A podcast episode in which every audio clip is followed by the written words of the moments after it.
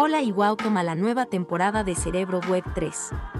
Nueva temporada implicaba un nuevo formato. Nueva música, nuevos temas y nuevos invitados. Aquí seguimos trabajando con la misión de conectar a los hispanohablantes en Web 3, y para este episodio, tuvimos el placer de conectarnos con Daniela del Valle. Daniela, trabaja en Proof Holdings como Senior Product Designer, Proof está construyendo productos para facilitar la conexión, educación y entretenimiento para artistas, coleccionistas y entusiastas del blockchain.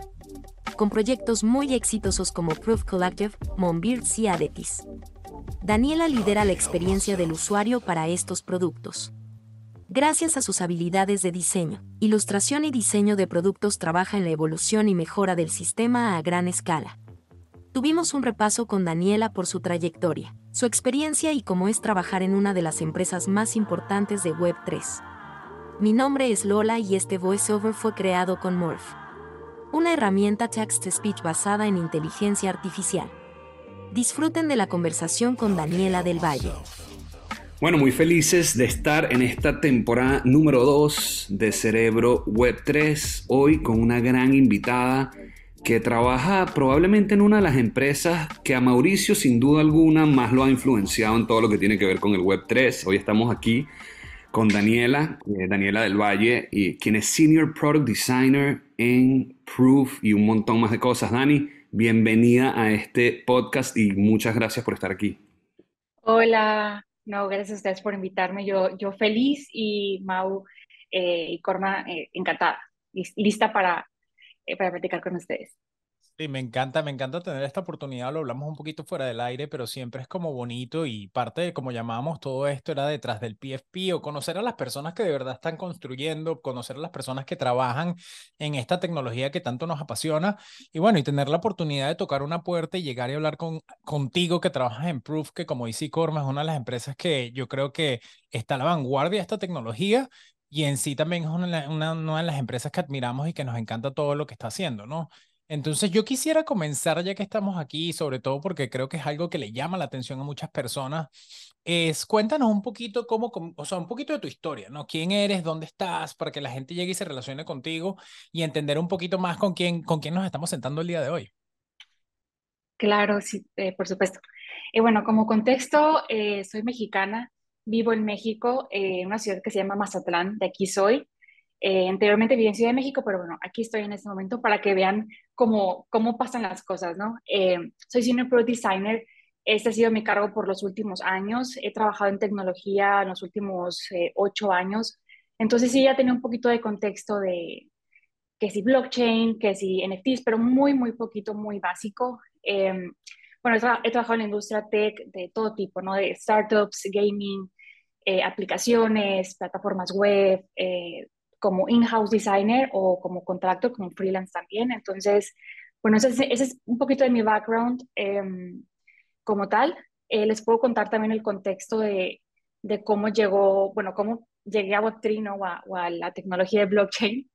Em, bueno, puntos importantes. Yo hace dos años yo no tenía mucha idea de lo que era, de lo que era esto no está muy, no estaba muy familiarizada con, con Web3 o NFTs, pero em, yo, yo, estaba trabajando en una aplicación de Daily Fantasy Sports, que son como esta, esta de apuestas de deportes, eh, y en su momento platicaba con el product manager y decíamos, ¿sabes qué? Sería súper cool eh, meter en lugar de premios en cash, o sea, en, en, dólares, porque era en Estados Unidos, eh, meter precios como non-cash prices, ya sean cosas físicas o assets digitales, ¿no? Y en su momento me dice, ah, ¿por qué no investigas algo sobre los NFTs? Investiga el contexto, a ver qué, si, pues igual y lo metemos, ¿no? Como si fuera lo más fácil del mundo. Y yo, va, va perfecto. Entonces me pongo a hacer research. Eh, yo en ese momento ni idea, ¿no? Ni siquiera sabía a dónde va uno, qué aplicaciones. Y, le, y mi novio en ese entonces ya estaba un poquito como que sabía que, que, que le gustaba, que él compraba Bitcoin, que compraba en ese entonces Ethereum y le digo, mándame screenshots de todas las aplicaciones que tengas de NFTs. Y me manda, creo que fue Metamask, me manda OpenSea, me manda, yo no recuerdo cuál otra fue, y fue literal tomar screenshots y yo por como por primera vez en la vida ver interfaces de qué es un token ID, qué es un contrato inteligente, qué es esta actividad, transacciones, eh, gas, prices, como que es todo esto.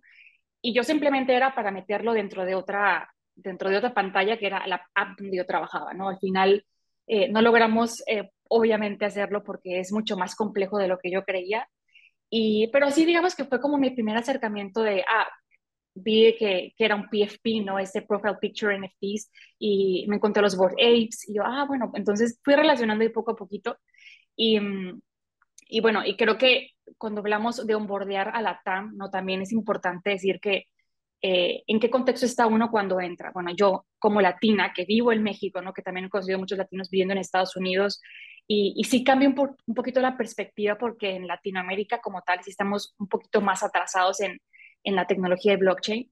Eh, pero yo digamos que ya venía de un, un contexto de, de, tech, ya tenía un poco más de, de idea eh, de dónde estaba el mundo, de dónde estaban Estados Unidos, de cómo, iba, de cómo iba avanzando. Y así fue como llegué. Pero como tal, eh, fue solamente, ese fue mi primer acercamiento, ¿no? No fue mi primer NFT, ni fue como yo me, me enamoré ni, y dije, esto es algo que yo quiero hacer en mi vida, ¿no? Esto es como eh, el punto como entré. Me Ahora, si quieren les cuente. No, no, no, me encanta. Es que me, me parece, primero, el, el, hecho que me hayas dicho que trabajas en una industria aparte y sencillamente hayas nombrado lo que es un activo digital, eso es eso es súper avant-garde, ¿no? Y, y, eso es una de las cosas aquí que, que, que, que más nos gusta. Ahora, estás en esta empresa, te mandan los screenshots del MetaMask, que también me parece buenísimo, estaba esperando, y bueno, MetaMask OpenSea, ese es como el primero, seguro te mandó algo de Rarible back in the days, estoy casi seguro y, y había Yo algo creo. ahí. Pero cuéntame, ¿cómo pasas de ahí a, a, bueno, ahora sí llego a Proof y estoy trabajando con Proof?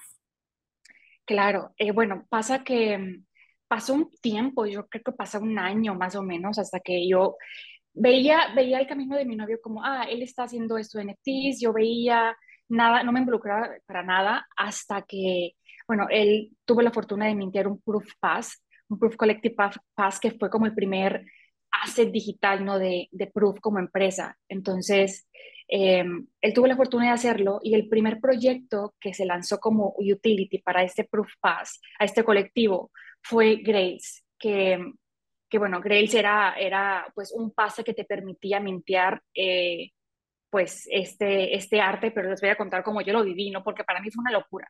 Entonces, imagínate que todos los miembros del Club Proof Collective Pass, que son mil, reciben este, este Grails.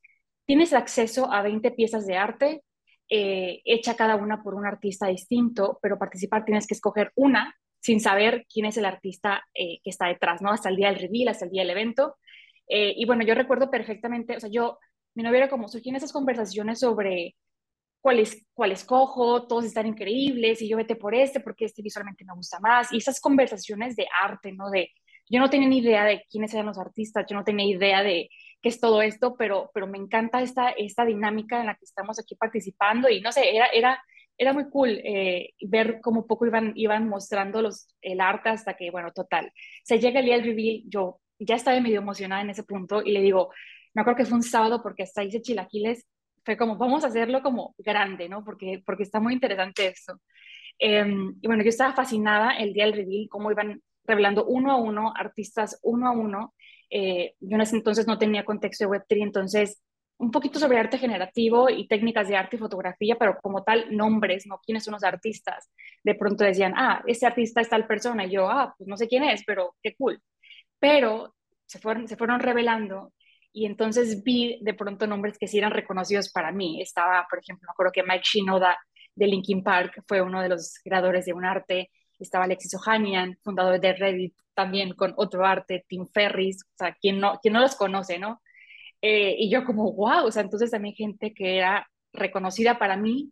Y de pronto veo otros nombres que no eran familiares, como Dimitri Cherniak, Larva Labs, Tyler Hobbs, eh, Gremplin, Claire Silver, que ahorita, ahora que entiendo el contexto, digo, wow, no, yo, yo no sabía.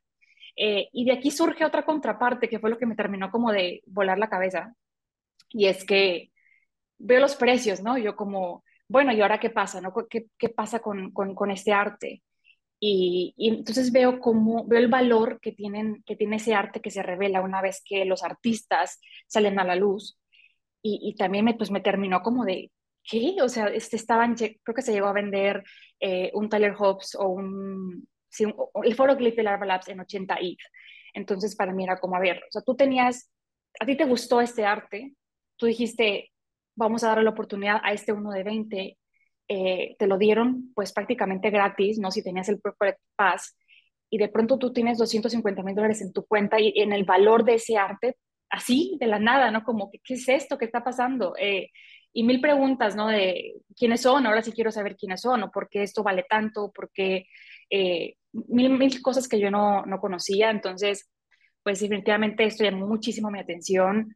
Eh, no, obviamente no todo valía lo mismo, todo tiene el mismo valor, eh, pero a final de cuentas era, era muy importante para mí porque me emocioné, yo estaba en un momento como un poquito de burnt out, estaba como, eh, no sé, pasando por esa etapa en la que estaba muy estancada, no encontraba nada que me, ya sabes, como ese hobby que otra vez te regresa, te ganas de seguir, por lo menos yo diseñando, de seguir explorando, y eso fue como que aquí está.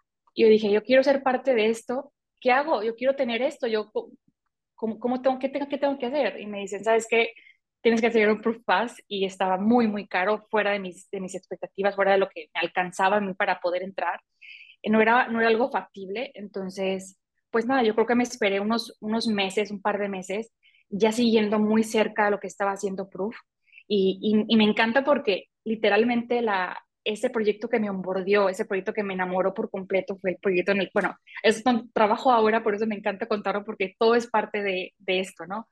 Y, y, bueno, yo recuerdo que dije, quiero vivir la experiencia de, de esto, ¿qué hago? Eh, pasa que en ese momento Proof dice, vamos a lanzar nuestra primera colección de PFP, eh, que se va a llamar Moonbirds, y va a tener este costo de 2.5 ETH, que es el, el, precio del, del Mint, ¿no? Entonces era también una rifa porque había más de, eran una colección de 10.000 y más de 10.000 personas querían ser parte de esto. Por una vez que ves Gredes dices, yo también quiero. Y bueno, así es como empieza mi camino. Yo mintié un Moonbird, tuve la oportunidad, pero también fue como, eh, como latina, ¿no? Como esa parte de, no es dinero que yo tengo a la mano, 2.5 y en ese entonces era bastante alto. Y, y cómo fue que, que yo me decido y digo, ok, si, sé que es dinero que yo voy a invertir, es muy riesgoso, es eh, entrar en, Web3 es, siempre va a ser riesgoso, entonces yo dije, cualquier cosa que pase es dinero que estoy dispuesta casi casi a perder, ¿no? Como no sé qué va a pasar, solo sé que, que quiero ser parte de esto y bueno, de esta diversión, lo que tú quieras. Y, y así fue, así fue como llegué pues a mi primer NFT y a Proof también. Me, me, me, encanta lo que estás diciendo porque aparte yo me siento que prácticamente es como todo este storytelling, parece como el camino del guerrero, comenzaste, cómo entraste y cómo fue tu aha moment y después, ok, no únicamente quiero tener ese pase, sino voy a terminar trabajando ahí. Eso es una de las cosas que te tengo que comentar. Estaba escuchando todo lo que dijiste y lo otro, bueno, es que quiero conocer a tu novio porque si de verdad él estuvo en el momento preciso, es más, lo tenemos mañana en el, en el podcast. si él estuvo en el momento preciso de agarrar un proof pass, yo quería uno y siempre lo veía desde afuera, como dices tú, por más que vivo en Canadá, decía, es que son carísimos, pero yo sé todo lo que te dan, todo lo que tiene que ver con arte, todo lo que están desarrollando. Yo quiero ser parte de eso, así que escuchando, escuchando de verdad toda tu historia me encanta y creo que es muy claro de cómo fue ese momento donde tú dijiste, ok, aquí algo está pasando que no únicamente me intriga como profesional y por eso terminaste trabajando, sino también empezaste a ver que es un momento y un movimiento cultural de algo ahí que estaba que se estaba rondando hablaste de Proof y llegar a Proof y me gustaría que ahorita nos expliques más porque yo estaba buscando y sé que hay muchas, o sea, si ves Senior Product Designer puede ser distinto, distinto depende de la industria, ¿no? Yo quisiera que vayamos un poquito en específico cómo es ese rol dentro de una empresa como Proof, que para muchos puede ser una empresa de tecnología, para muchos tiene que, es más, va muy ligado con arte, va muy ligado con tantas cosas. Cuéntanos de ese rol. Claro, eh, bueno, un Senior Product Designer en general, ¿no? Es quien diseña esas experiencias intuitivas e interactivas, experiencias de usuario en general de cualquier producto de, tecnología. Y voy a contar la diferencia entre Proof y, las empresas tradicionales, porque yo estaba muy acostumbrada a que, yo trabajo en una aplicación, en una plataforma, yo diseño la parte visual, diseño este happy path en el que un usuario llega, eh, se loguea, ¿no? Y juega de esta manera o hace tal otra cosa eh, y lo que pasa aquí en Proof es que Proof tiene muchos productos diferentes dentro de una misma empresa. Entonces, aquí tú llegas y no es como, ah, tú trabajas en una aplicación y tú sabes que ese es tu día a día. En Proof eh, es muy diferente porque tienes que estar constantemente conceptualizando, iterando, explorando ideas. Eh, es muy abierto, todos, todos en Proof son, eh, tenemos incluso sesiones como de, se llaman Pitch the Nest, que es internamente en Proof, damos como, tenemos nuestros propios proyectos y los mostramos y, y literal los presentamos y los pitcheamos a todo el equipo para ver si, si van o no van, ¿no? Entonces, eh, hay como una, eh, pues digamos, un, una parte más de innovación, de, de, libertad en cuanto a explorar, pero al mismo tiempo eh, se vuelve un poquito más complicado como para un product designer porque si uno está acostumbrado, ¿no? A que tú tienes que hacer esto y acá es, tienes mil cosas que hacer, todas diferentes, productos completamente diferentes, eh, flujos, ¿no? Que si tú vas a, hacer un flujo para un NFT, para mintear o para revelar un NFT, por ejemplo, para, no sé, Mythics, es muy diferente el sistema de reveal para Grails o es muy, sistema, es muy diferente el flujo de reveal para eh, alguna exhibición de arte, para literal cualquier producto, cada uno tiene su propio, sus propios lineamientos, sus propios... Eh, incluso sus propios usuarios, ¿no? No todos son usuarios de todo. Entonces hay que entender muy bien quién es el usuario final, cuáles son los objetivos de cada uno de los productos y, sobre eso conceptualizar y trabajar eh, y te dando mucho con todo el equipo para cada uno diferente. Entonces, una de las cosas como positivas que tiene es que a pesar de que tenemos tantos productos haciéndose, ¿no? Que media y tenemos podcast y hay mil cosas y Moonbridge y comunidad y eh, lo que hacemos es separarnos y yo específicamente trabajo en el equipo de Mythics, Moonbirds y Oritis. Entonces, ese fue como, cuando yo entré, fue como, ese va a ser tu área de especialidad. Eh, cada equipo tiene, por ejemplo, sus engineer, pues, engineers, eh, developers, yo soy como senior product designer, y tienes a, ya sea un product manager, ¿no? Que es como que también junto conmigo vemos toda la visión de hacia dónde, hacia dónde vemos que va a ir eh, y dónde se va a dirigir este producto. Entonces, pues yo trabajo para, para este equipo, pero también apoyo otros equipos, ¿no? Que si, eh, no sé, en Grails pasa esto, ah, yo vengo a apoyar, apenas lanzamos un, como pequeños proyectitos eh, chistosos, pero lanzamos uno de Tubins, que es un token que se va pasando de uno a uno y fue como, ah, hay que diseñar una página web rápido, hagámoslo, ¿no? Y entre todos ahí metemos como de la, nuestra cuchara y, y, hacemos que pase, pero es como un, o sea, tú sabes, tú trabajas en cierto pod pero, pero hay mil cosas más pasando y, y hay esta libertad en la que yo nunca antes había visto en otras empresas. Claro. Mira, estamos conversando ya un poquitico más adentro de lo que estás haciendo en este momento. Me gustaría, Dani, si nos puedes hablar un poco más a fondo de pues, la más reciente colección que sacaron, que estábamos hablando, que se llama Mythics. Cuéntanos un poquito eh, de qué va para que la gente entienda eh, toda esta nueva colección antes de meternos más a lleno algunas otras preguntas, pues. Claro, eh, bueno, Mythics es una colección que me, encanta, increíble, pero nace del mundo de Moonbirds, ¿no? También hay que entender cómo, cómo surge Moonbirds y que son una colección de 10.000 NFTs de PFP. Y Mythics nace como la segunda colección de PFP hecha por Proof, porque habíamos tenido otra colaboración que se, llama, se llamó Oddities, pero fue hecha con Gremlin. Entonces, es nuestra segunda colección grande. Y digo, nace del mundo de Mythics porque dentro de la historia, dentro de la leyenda, porque todo tiene parte de una historia, ¿no? Son los ancestros míticos que estaban escondidos eh, en, en, huevos míticos. Entonces, bueno, surge toda esta, toda esta historia, es un supply grande, son, son eh, hasta 20.000 NFTs la, colección final.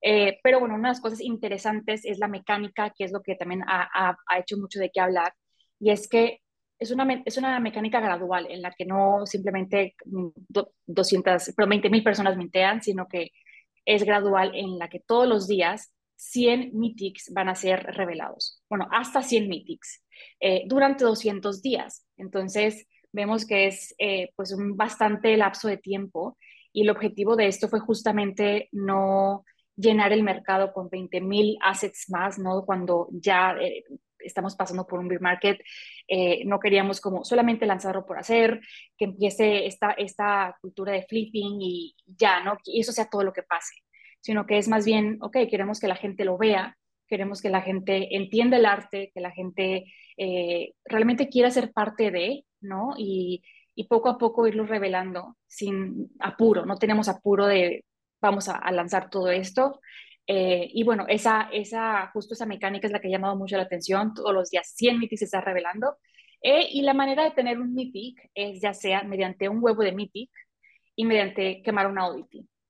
Y la otra parte interesante es que no sé si esta es la primera vez que una colección de PFP va a ser curada por el holder final. Eh, y digo, ¿por qué digo esto? Porque es la primera vez que damos opciones para escoger entre, entre más de una opción. ¿Y qué, es lo que pasa? Estos huevos, por ejemplo, puede ser Stone, Legendario y Runic, tienen tres diferentes opciones. el, Stone te da una opción de Mythic, o sea, si tú tienes un huevo de Mythic y se quema, tienes un Mythic. Tú tienes un Runic, tienes dos opciones de Mythic. Entonces, al momento de revelar tu Mythic, van a, vas a ver dos opciones, tú vas a elegir cuál es la que más te gustó.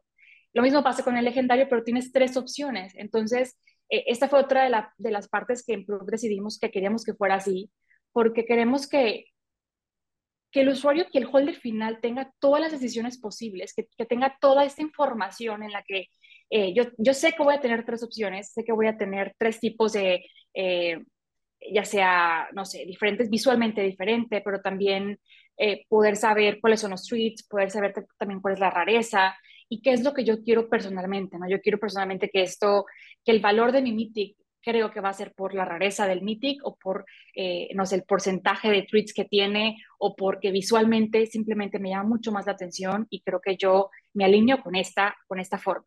Entonces, fue otra de las, de las grandes como mecánicas que hicimos, pero esto también fue un súper reto porque, bueno, creo que antes que nada, lo primero que vale la pena mencionar es que este arte fue hecho por, eh, por Colin y Luke, eh, ambos ilustradores en Proof son increíbles, ellos son, son unos cracks y tienen pues un background impresionante de Lucasfilm, Nickelodeon, Disney, o sea, todas las grandes empresas, ellos, ellos trabajaron antes ahí. Y, bueno, ellos, ellos, crean este mundo, pero, para crear este mundo, para crear esta, esta mecánica en la que una persona tiene opción de, tres, ¿no? Significa que cuántos mythics tiene que haber como opción para que una colección de 20.000 pueda tener opciones, ¿no? Entonces, la colección final fue de 38.000 Mythics. Eh, esos 38.000 Mythics finales, literalmente, los curamos uno a uno dentro, dentro de la empresa, porque hubo tres días en los que solamente vi Mythics. Eh, y esto porque se tiene que curar, porque hay que, simplemente es control de calidad, de que visualmente el Mythic se vea bien, visualmente el arte eh, no, esté, no tenga capas de más, no, no tenga ciertos errores, que el arte combine uno con otro, ¿no? Quizá hay tweets que no van, que no van con otro cuando hablamos de, pues, de arte generativo, de, de ese tipo de arte de PFP. Y, bueno, esto, eh, así es como, de eso se trata Mythics.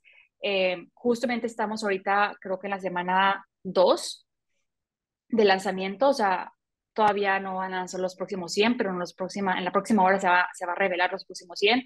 Eh, y bueno, esto es más o menos de qué trata. Oh, buenísimo. Tengo preguntas para ti, ojo, quizás no me las puedes responder, pero alguien que sí ha estudiado esta colección en, en detalle, porque como te digo, quiero ser parte y hay muchas cosas que me gustan lo que están haciendo. Moonbirds, y esto es algo mm, súper general, Moonbirds son owls, son búhos, según entiendo, los oddities eran ravens, eran otros tipos de, de pájaros. Y cuando escucho, creo que es Justin hablando en el video de qué pájaros son estos, es una combinación de pájaros. ¿Se ha dicho qué pájaros son o no? Porque parecen a veces como medio patos, a veces parecen como si fuesen owls. Tú no sabes qué, qué, qué pájaro en sí en específico es, pero es súper llamativo y me parece que lo hicieron buenísimo con eso. ¿Eso lo han revelado o no, o no se deja al aire?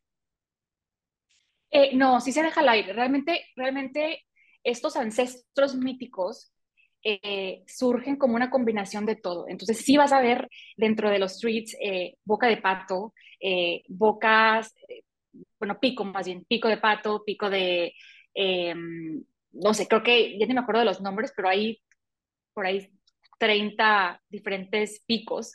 30 diferentes tipos de, de ojos. Entonces, y cada uno ejemplo, cada pico sí es dependiendo un, un ave diferente. Eh, entonces, digamos que es una mezcla de todas las aves.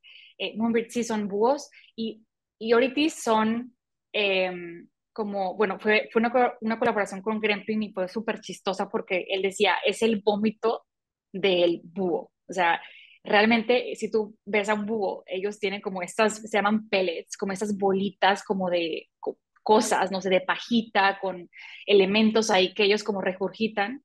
Y eso se convierte en oddities, que son como huesitos y, bueno, él hizo de esta colección como algo súper chistoso eh, y ahorita Gremplin, bueno, que es un artista súper reconocido en Web3, dice, quiero que los quemen todos, ¿no? Quiero que todos se conviertan en Mythics y es súper chistoso, que by the way nadie lo conoce, en Proof nadie nunca lo ha visto, entonces, eh, pero sí, es una mezcla. Qué buena esa historia, de alguna forma no se prendía aquí. Eh, la otra pregunta que tengo y sobre todo, sabemos de todo y estamos hablando de todo el recorrido, de todo lo que han hecho Proof, saben de Kevin Rose, saben de las personas que trabajan adentro, pero hemos, nos hemos dado cuenta que estamos en una industria que en su momento a veces no perdona, ¿no? Hay personas que pasan, yo trabajo en una empresa pública, que se meten en una compañía cuando vale 2.000 y después baja a 1.000, igualito llegan y es un problema, no quiero, o sea, me voy a alejar del aspecto monetario, pero donde voy en lo creativo me he dado cuenta también que Proof ha salido de su zona de confort y están probando cosas nuevas. A mí una de las cosas que más me gusta de Mythics es lo que tiene que ver con los videos. Se quisiera saber estos videos y este storytelling que te lo están entregando de otra forma. Eh, ¿Qué tanto crees que lo que está pasando con Mythics, este movimiento, las personas entregando y enseñando qué hacen y lo que nos hablaste tú de esta mecánica de elección de con cuál pajarito te quedas, qué tanto crees que ha influenciado en el éxito que está teniendo Mythics en este momento? Eh, bueno, el, del punto número uno, creo que sí ha influenciado el éxito el hecho de tener estas crónicos, ¿no? Estos Mythic Chronicles que se lanzaban eh, cada viernes y fue justamente con el propósito de empezar a humanizar más el arte de un PFP, ¿no? Muchas veces, no sé, mucha gente se lo puede confundir con AI, ¿no? Porque simplemente se generan los tweets y, parece que automáticamente nace de la nada, pero, pero no, o sea, realmente son 900 tweets que fueron hechos a mano, curados, eh, trabajados por, un, por dos ilustradores junto con Justin, que es el co-founder, que es también diseñador. Eh, ellos tenían por ahí ocho meses ilustrando sin parar, es un esfuerzo súper grande. Entonces llega eh, Mau, que él es el Head of Media, y es, es que tenemos que mostrar esto al mundo, o sea, no puede ser que, que, la gente crea que esto es de la nada, ¿no? Y creo que cada proyecto de PFP pasa por cosas similares que es, vamos a dar un poquito de lo que pasa en el background, en el backstage, de aquí estamos, aquí estamos ilustrando y esa es la manera en la que escogemos ese tweet y esa es la manera en la que también nosotros incluso nos burlamos de todo y hacemos bromas y, y somos chistosos porque al final es, es, parte de disfrutar lo que hacemos, eh, de amar lo que hacemos em, y al mismo tiempo creo que todas las cosas que influenciaron fue que tuvieron la oportunidad de contar la historia detrás y de contar eh, incluso como en algún, en el capítulo final de, de Colin, mostraba sus miedos, ¿no? Eh, al final de cuentas, la historia de Mythics viene detrás del miedo y viene detrás de todo este food que, que Proof ha sufrido, ¿no? Eh, y sufrió con, y sigue sufriendo con, con, con el tiempo. Y fue, la leyenda es, estos Moonbirds, ¿no? Vivían en este, en este, en esta, en este lugar increíble donde todo era mágico, pero poco a poco fueron surgiendo este, este food, ¿no? Que es eh, miedo, incertidumbre eh, entre, entre ellos, y ahí es cuando nace el Dread. El Dread es esta, este personaje, esta sombra que está en las animaciones y en, las, em, y en el filme también. Eh, esta, sombra que los persigue y que los incapacita y te inhabilita y te, y te frena, ¿no? Que al final de cuentas a uno como persona también, ¿no? El, el miedo, la incertidumbre te llega y, y ¡pum!, ¿no? Te paraliza. Entonces, la historia cuenta que estas oddities, que son estas, estas figuritas que, que, viven dentro, debajo de las profundidades de la Tierra, encuentran un huevo.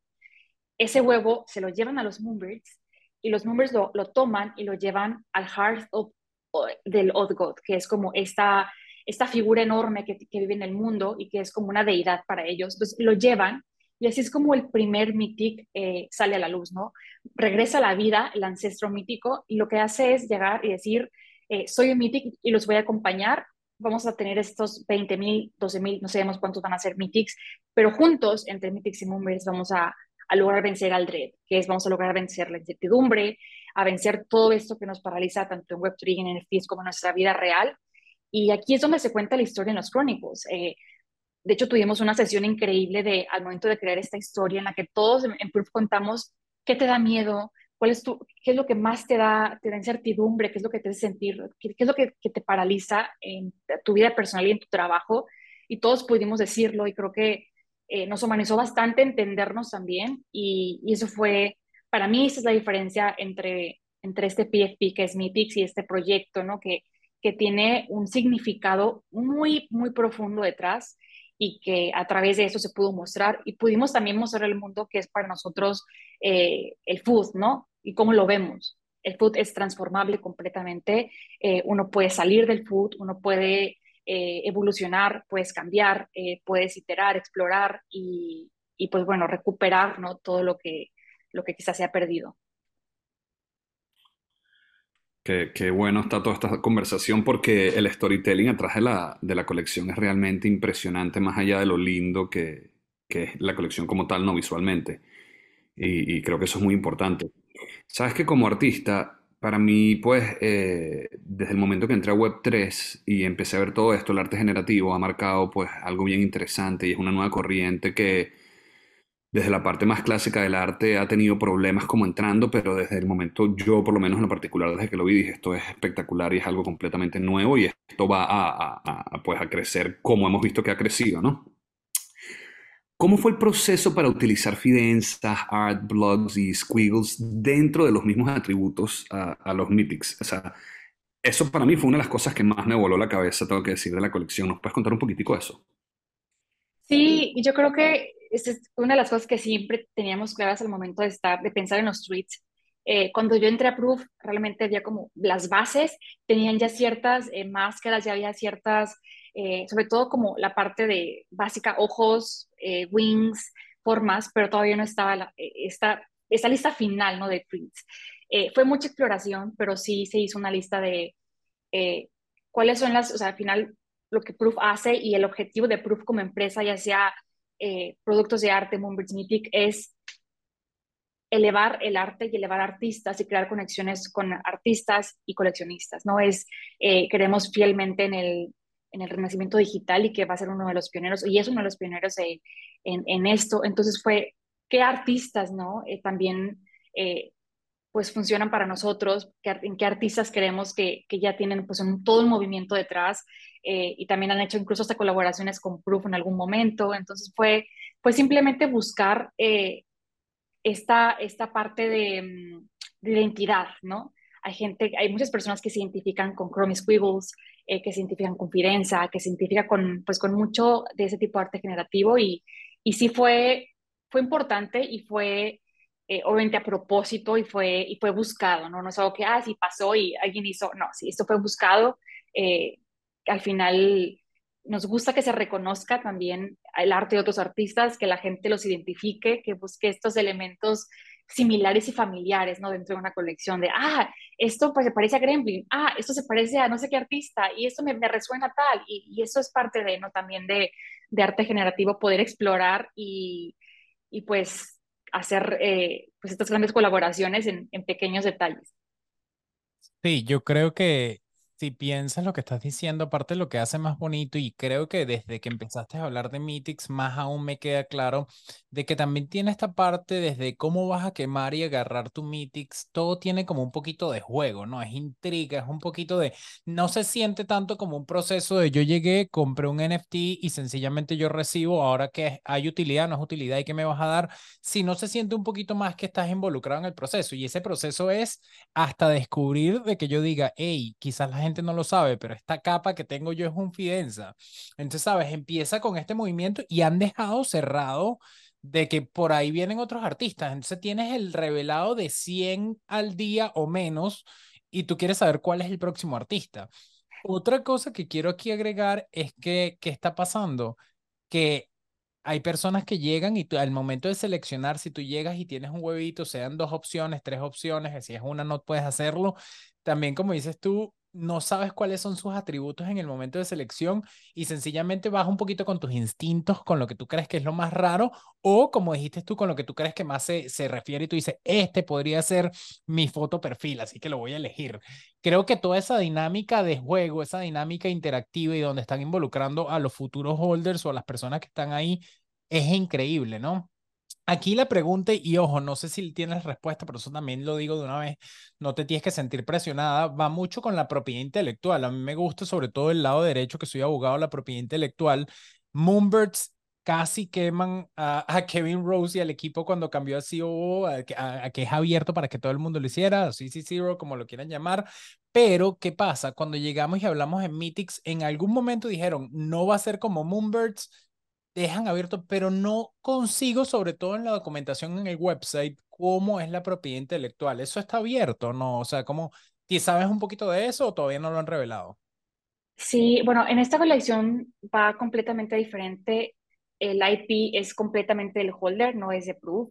Entonces, eso fue una de las, decisiones importantes que se hicieron justo por lo mismo, ¿no? Cuando es que City Zero, eh, que han, y que han surgido muchas buenas conversaciones y muchas buenas experiencias de City Zero, pero a veces también creo que pesa más una cosa que la otra, ¿no? Cuando hay tanta voz, cuando hay tanto ruido, cuando hay tanto esto, eh, a veces uno se ciega completamente y, parece que es todo malo, pero han surgido muchas cosas buenas, buenas colaboraciones y, mucho trabajo que se viene también que, el equipo está, que está haciendo para que siga siendo la razón de poder ser Zero es que la gente lo entienda, ¿no? El, por qué. Entonces, pero en este caso de Mythics fue, vamos a hacerlo otra vez como, quizá como la gente quiere, ¿no? Como esperaban que fuera, que es el IP, eh, pues pertenece al, al, al holder. Em, y bueno, por ese lado. Y otra cosa que mencionas que, que justo que me encanta que hablen del flujo porque ese es mi trabajo, ¿no? Como eh, mi trabajo aquí es hacer contar ese storytelling, storytelling mediante el flujo de minteo, mediante el flujo de reveal. Y otra cosa que para mí súper, eh, hasta la fecha es, es difícil.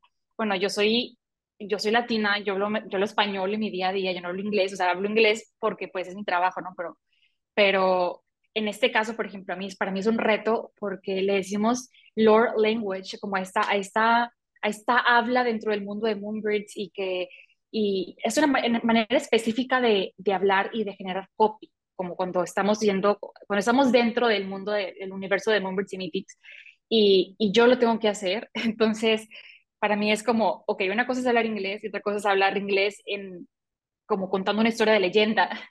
Entonces, sí es mucho como research y Justin y qué ponemos aquí, qué decimos, cómo queremos transmitirlo, es, es fácil, se entiende o es mucho, demasiada palabrería, ¿no? Entonces, eh, por ese lado es un, es un reto, pero me encanta que, que, la gente lo entienda porque es el chiste, sentir que estás en ese mundo, que estés en tu casa y en tu cama, el chiste que estás aquí y, y, y, ser un poquito más inmersivo, ¿no? No tanto como pum, clic, listo, OpenSea o Blur, lo que tú quieras, sino tienes esto, esto que te envuelve.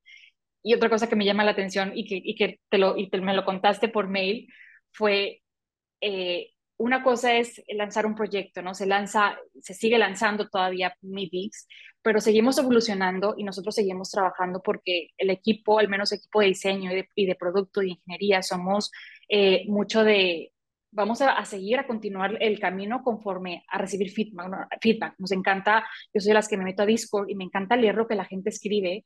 Todos tienen opiniones, todos tienen mil cosas que, pueden mejorar. Entonces de aquí empiezan y surgen los, hey, sabes que hay que hacer esto, hay que hacer el otro, y empezamos a trabajar eh, pues de día a día, ¿no? Entonces una de las cosas que salen fue el hard feed. El hard feed, este feed donde tú puedes ver en vivo todo lo que se está mintiendo, todo lo que se, esas, estos artes de Mythics que, que no se escogen, pues realmente se mueren, ¿no? no va a pasar nada con ellos, llega, se van a este otro mundo de los, de los, de los no escogidos, de los unwoven, y, y qué pasa, ¿no? Entonces, surgen esas conversaciones también de, hey, esta persona tiene, acaba de revelar sus tres meetings y les tomas screenshot y lo compartes. Y esto fue también parte de un post, de post reveal, que fue un trabajo que, que hicimos y fue inmediatamente en cuanto lo lanzamos. Al día siguiente ya había cientos de personas poniendo en Discord y compartiendo, y tú me lo comentaste, ¿no? De, ah, me encanta esto que hicieron con el Heartbeat. Y yo, wow, o sea, esto literalmente lo hicimos ayer en la tarde, o sea, fue, es una locura y te das cuenta de esto de building in public, como, como tú ya lo haces, que es, que es, esta parte es la magia, ¿no? De, tiene contrapartes, ¿no? La parte de que cualquier reacción negativa te llega fum, y te fulmina, pero también la parte positiva de aquí estás viendo las interacciones, aquí estás viendo cómo va, cómo va avanzando y cómo tú puedes avanzar con ellos, no nada más con, con los holders, yo, creo que todos somos parte yo también soy holder, entonces, eh, pues bueno, es, parte de, y, hasta la fecha yo todavía no tengo mi meeting, estoy esperando a ver qué día me va a llegar, pero no, no tengo.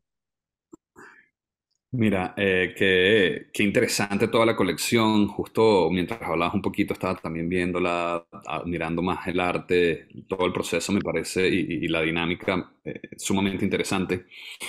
Me gustaría ir moviendo ya hacia un poquito más eh, el final de esta conversación, Dani, y queríamos hablarte un poco desde tu punto de vista, teniendo en cuenta, primero, que eres latina, que hablas nuestro idioma, que es algo sumamente importante porque la misión de Cerebro Web 3 desde el, desde el momento que nosotros empezamos a hacer esto siempre ha sido que el idioma no sea la limitante para que un grupo de gente se quede por fuera en esta tecnología. Y esa ha sido la misión desde que arrancamos esto y por eso tratamos de traer a gente que hable nuestro idioma, pero que esté haciendo cosas bien interesantes y, cosas diferentes y que trabajen en, diferentes. Y hemos tenido de verdad súper invitados esta temporada. Yo la verdad que salgo súper pump cada vez que tenemos uno de estos podcasts. Pero quería específicamente hablar contigo un poquito sobre eso, ¿no? Eres mujer, eres latina, en una industria que no la dominan ni los latinos ni para nada la mujer, ¿no?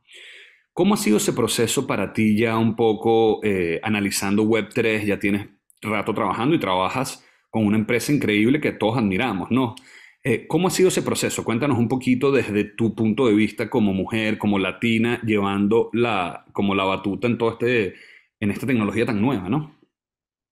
Claro. Eh, mi proceso ha sido pues muy cambiante. Creo que una de las primeras reacciones que yo tuve cuando yo entré es una, viene, surge también de mujeres y hombres, pero también la parte anónima, ¿no? ¿Cuántas personas hay anons dentro de la comunidad que no sabes ni quiénes son y, y de pronto al momento de cambiar tu PFP, ¿no? Tu, tu profile picture a, a un Moonbear, a un Mythica, a lo que tú quieras, a un Chrome Squiggle, pues quitas esa parte de, de cuál es el género aquí, ¿no? Entonces era mucho de, pues me decían, ya sabes, bro, dude, y todo el mundo hablándome de como si fuera un hombre, porque pues, pues sí, no, no tengo mi foto, no tengo mi cara, no tengo nada. Y, y esta dinámica me pareció para mí muy interesante, ¿no? Como que, y uno aquí como mujer, ¿cómo entras en este mundo de, de años? Entonces, eh, para mí de las cosas primordiales fue conectar en una comunidad, eh, hacer, hacer, pues dar mi voz y alzar mi voz dentro de una comunidad. Eh, yo entro a Moonbirds y para mí fue quizá un poquito más fácil porque yo soy de las personas que tomo las oportunidades muy rápido. Para mí es, si yo siento que algo, no sé qué, pero algo bueno puede surgir de aquí, algo positivo puede surgir de aquí, lo voy a hacer. Y otra cosa que me encanta de ustedes es que, que estén llevando el contenido al español, porque para mí eso fue un, un punto importante, ¿no? Yo llego, hay un idioma dentro de Web3, hay un, hay un propio idioma que se ha generado de frases y yo como, ok, ¿qué es esto? Pero lo primero que yo hago es conectar con gente latina. Lo primero que yo hice es, voy a buscar los latinos dentro de esta misma comunidad de Moonbirds y vamos a juntarnos y vamos a platicar. Entonces, así fue como me empezaron a conocer a mí, que fue, eh, ah, somos de Miami, yo vivo no sé dónde, yo soy de República Dominicana y no sé qué, de Colombia, y éramos eh, tantas personas platicando y creamos como una subcomunidad nosotros. Y, y, así fue como me empecé poco a poco como a conocer como, bueno, uno, mi género, ¿no? Porque primero era esto no sabemos perdón, perdón que te interrumpa. ¿Cuántos, solo por curiosidad, cuántos latinos hay en Moonbear en la colección? ¿Es un grupo grande o...? Eh, la verdad no sé cuántos porque ya ha cambiado tanto, literal, todos los días están llegando, pues están yendo. Entonces, pero yo creo que en su momento han de haber sido pues unos 30, realmente eran poquitos, o sea, y sobre todo en un inicio, ¿no? En un inicio los latinos ya realmente fueron llegando cuando el floor price empezó a bajar, que también es otra cosa importante de la que hablar, que creo que el hecho de que el mercado ahorita estén, digamos, estén a precios un poco más accesibles para que un latino pueda bordearse, ¿no? No sea, este, voy a pagar cientos de, miles o no sé cuánto por, por, este, por ser parte de esa comunidad, sino que ahora quizá es mucho más fácil o hay puntos de entrada eh, pues más accesibles para todos y factibles para los latinos. Entonces, creo que ahora hay más latinos por eso y eso me encanta porque ha bajado el precio, entonces ya no es imposible. Y mm, en su momento éramos por ahí 20, 30 y pues ahí se han ido moviendo mucho. Em, pero bueno, así es como yo empiezo como a, alzar mi voz, a darme a conocer como Daniela. Em, y también pasa que, que algo de este mundo de Web3 te hace querer, querer darte a conocer, como eh, ves tantos proyectos, ves tantos creadores, tantos builders, tantos diseñadores, tanto arte, que, tú mismo es como yo también quiero que se conozca lo que yo hago o, simplemente quiero explorar nuevas cosas que hacer. Eh, yo empiezo a explorar, por ejemplo, por el mundo de Moonbirds, que era la comunidad en la que yo entro y que yo me super sumergí, fue, voy a tener mi tiempo libre, voy a crear este tipo de producto, voy a crear ideas, voy a lanzar eh, mil ideas. Yo hacía diseños, aplicaciones, iteraciones en, en Figma y lo compartía y fue como, ah, bueno, te vamos conociendo. Entonces, eh, yo así, así entro. Realmente para mí no, nunca ha sido un, pues un, eh, bloqueo para mí ser mujer ni ser latina, pero, una, pero uno entiende completamente que el contexto en el que está no es, ni el más oportuno para el latino ni para la mujer, ¿no? O sea, es, un mundo en el que si llegaste es porque, bueno, tendrás tus razones, ¿no? Pero muchas veces viene que, ah, mi novio, viene, ah, mi esposo, ah, viene, eh, alguien me contó, un amigo, otra amiga, o sea, no es tanto que las herramientas lleguen a ti, ¿no? Completamente o que tú, o que simplemente estén, sino llegan a través de muchas otras variantes. Entonces, pero para mí fue, una vez que yo, que tú te entiendes, ¿no? Como una minoría dentro de, de este grupo, dentro de este espacio, es, tengo que alzar mi voz, tengo que ser parte de, tengo que hacer algo por este, por este, por este espacio, tengo que aportar algo y tengo que aportar algo a, a mi gente, ¿no? Que es latinos, tengo que, quedarme, no, no es tanto como uno individualmente darse a conocer, sino hay que aportar, hay que sumar, hay que traer, hay que elevar a otros eh, y de qué manera lo podemos hacer. Eso para mí es como el cambio que yo veo, es reconocerte a ti mismo como, como lo que eres y más que nada, más que unificarte con toda la ola de los demás, más que unificarte con todo el mundo, es no, o sea, vamos a hacer algo diferente y algo específico como ustedes lo están haciendo en este momento para los latinos que, que es pues importante.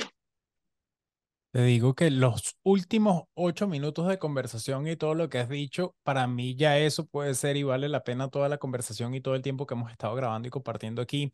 Nunca lo había pensado, yo soy una persona que sobreanaliza las cosas, pero nunca había pensado que una corrección en cualquier mercado puede ser una oportunidad y ahí tenemos valor todos los que estamos aquí hablando, sobre todo si los latinos entienden el poder de la tecnología Web3 y de lo que se está creando aquí es un punto de entrada para otros mercados, ¿no? Eso me encantó como cuando lo dijiste, no lo pensaba, pero ahorita claramente pueden llegar más latinos si entienden la tecnología y quizás por eso o más personas que hablen español es que más aún hay que ponerle énfasis a crear contenido en español, ¿no? Yo vivo en Canadá desde hace 12 años y Corma también vive desde hace mucho tiempo en Estados Unidos, en North Carolina, o sea, todos en verdad sí hablamos inglés y yo entré en este mundo por hablar inglés, pero ha sido un poquito este labor y nosotros decir, como dijo él, no se puede quedar la gente afuera únicamente porque la barrera es el idioma, ¿no?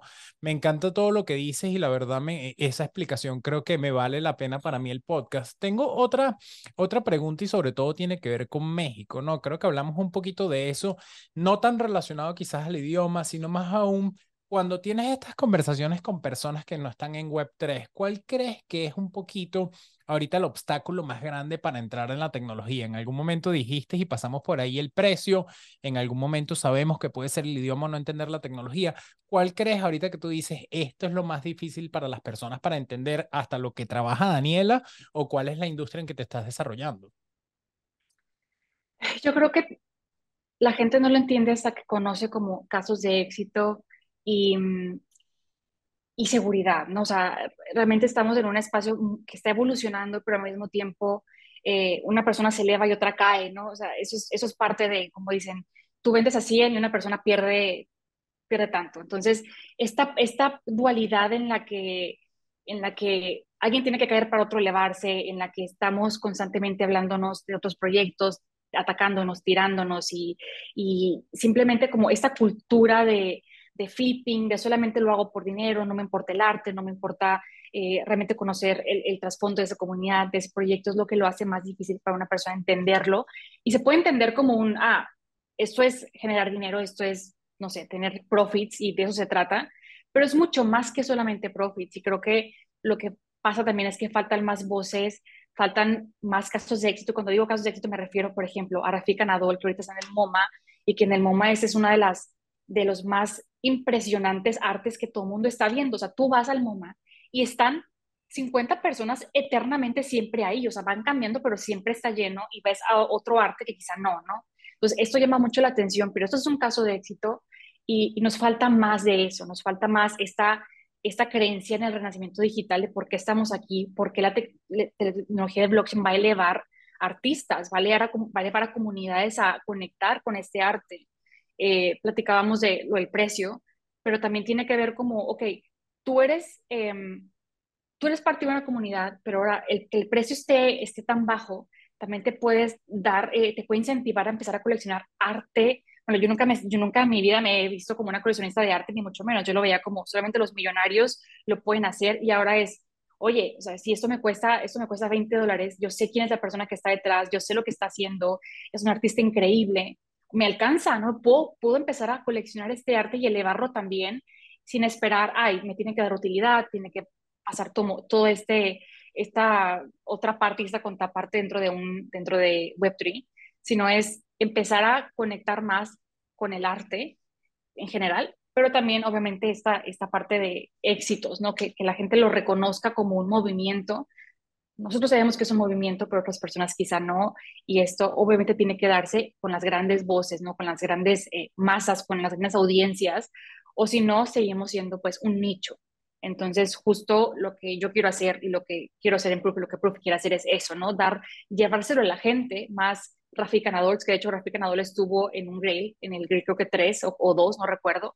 Entonces es, más de eso, ¿no? Es más mostrar por qué el arte digital sí es relevante, porque es importante, porque es parte y es una huella de nuestra cultura, es la huella de, esta, de este mundo en el que vivimos ahora, 2023, ¿no? Se vienen tantas cosas con tecnología y aquí es donde estamos y, y bueno, eso para mí es, es el core de todo. Te quiero aplaudir. quiero poner así unos aplausos. no, me encanta, me encanta. Mira, Dani, para ir cerrando, porque tenemos ya casi una hora aquí ya de conversación. ¿Cómo ves el current state de los NFTs y qué piensan tú personalmente desde Proof? O sea, ¿cómo ven el futuro cercano en esta tecnología? Eh, yo creo que en, en, Web3 nosotros, específicamente en NFTs, eh, pues somos, somos fielmente creyentes de lo que, de lo que ya te conté. Eh, nos encantaría seguir haciéndolo por años más. y es algo que, por ejemplo, Kevin, que es el fundador, nos, nos, nos, lo cuenta mucho lo dice mucho. creemos que seguimos estando early, ¿no? Como estamos en un momento en el que todavía no nos conocen, pero eventualmente esto va a ser mucho más importante de lo que ya es ahora y ya se está viendo que es importante. Entonces, es lo que seguimos y seguiremos haciendo.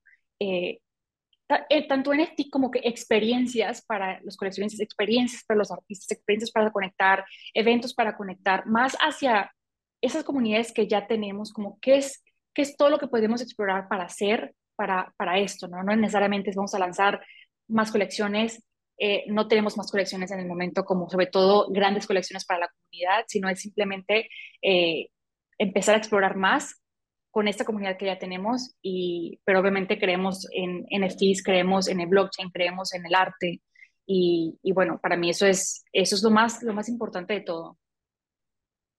Aquí yo también, y como nos ves, a nosotros dedicamos muchas horas porque creemos en esto, la verdad, pero es bonito siempre escuchar a otras personas como tú diciéndolo y, escuchar otro punto de vista, ¿no?